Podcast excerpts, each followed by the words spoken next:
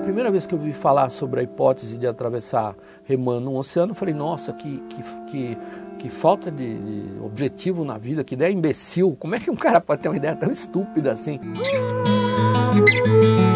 Quando você estiver desmotivado, reme 12 horas. É, esse é um ensinamento muito bacana que eu tirei de um livro chamado 100 Dias entre o Céu e o Mar, do grande navegador Amir Klink. O Amir Klink é um cara fantástico, ao qual eu sou muito fã e já li todos os seus livros das suas aventuras marítimas. O Amir Klink, nesse livro, entre o céu, 100 Dias entre o Céu e o Mar, ele traz a história da jornada que ele teve de atravessar da África até o Brasil, ou seja, ele atravessou todo o Oceano Atlântico numa canoa a remo, num barco a remo. É verdade. Ele levou 100 dias remando do próprio braço para atravessar o Atlântico da África até o Brasil. E uma das coisas que ele chama atenção nesse livro, é um livro fantástico que eu recomendo a todos lerem, é sobre os momentos em que ele estava desmotivado e também os momentos que ele estava motivado. Ele fala que quando ele estava muito motivado, ele remava 14, 16 horas por dia,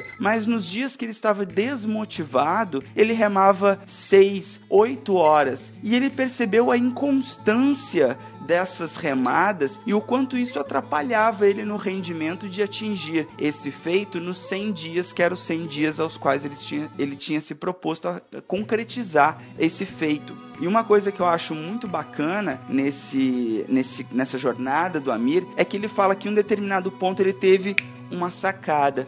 E essa sacada foi de que ele não deveria remar 14, 16 horas quando ele estava muito animado e nem remar 6 ou 8 horas quando ele estava desanimado. O que ele deveria fazer é todos os dias remar 12 horas, independente de estar animado ou não, porque isso garantiria o sucesso do projeto dele. Porque se ele remasse 14, 16 horas quando ele estava muito animado, isso tirava energia dele no dia seguinte, que no dia seguinte ele queria remar só 6 ou 8 horas. E quando ele percebeu a importância da consistência em manter 12 horas por dia, independente de estar motivado ou não, ele estava na direção do objetivo dele No começo da viagem, eu me empenhei demais e percebi que a falta de rotina era um, um desastre.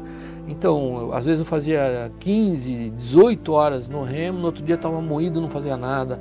E, e, aí eu comecei a sentir falta da, da disciplina, quer dizer, de ter uma rotina é, com tempos fixos, máximo de tempo no assento de remo, 12 horas. Por isso, quando você se pegar desmotivado ou extremamente motivado, não tente remar 16 horas. Não se contente com 6 ou 8 horas de remada. Lembre-se que 12 horas de remada todos os dias é o que vai garantir o seu objetivo, a conquista do seu objetivo, da sua meta, daquilo que você tem colocado como o ponto ao qual você quer atingir. Essa, então, é a maior mensagem que eu tiro desse livro e que talvez sirva para todos nós remar 12 horas todos os dias. Tá certo? O que, que você acha disso? Você acha que você tem se esforçado demais em uns dias e menos em outros? Que tal se você tentar manter a consistência desses atos, consistência dessas atitudes? Essa é a mensagem de hoje. Um grande abraço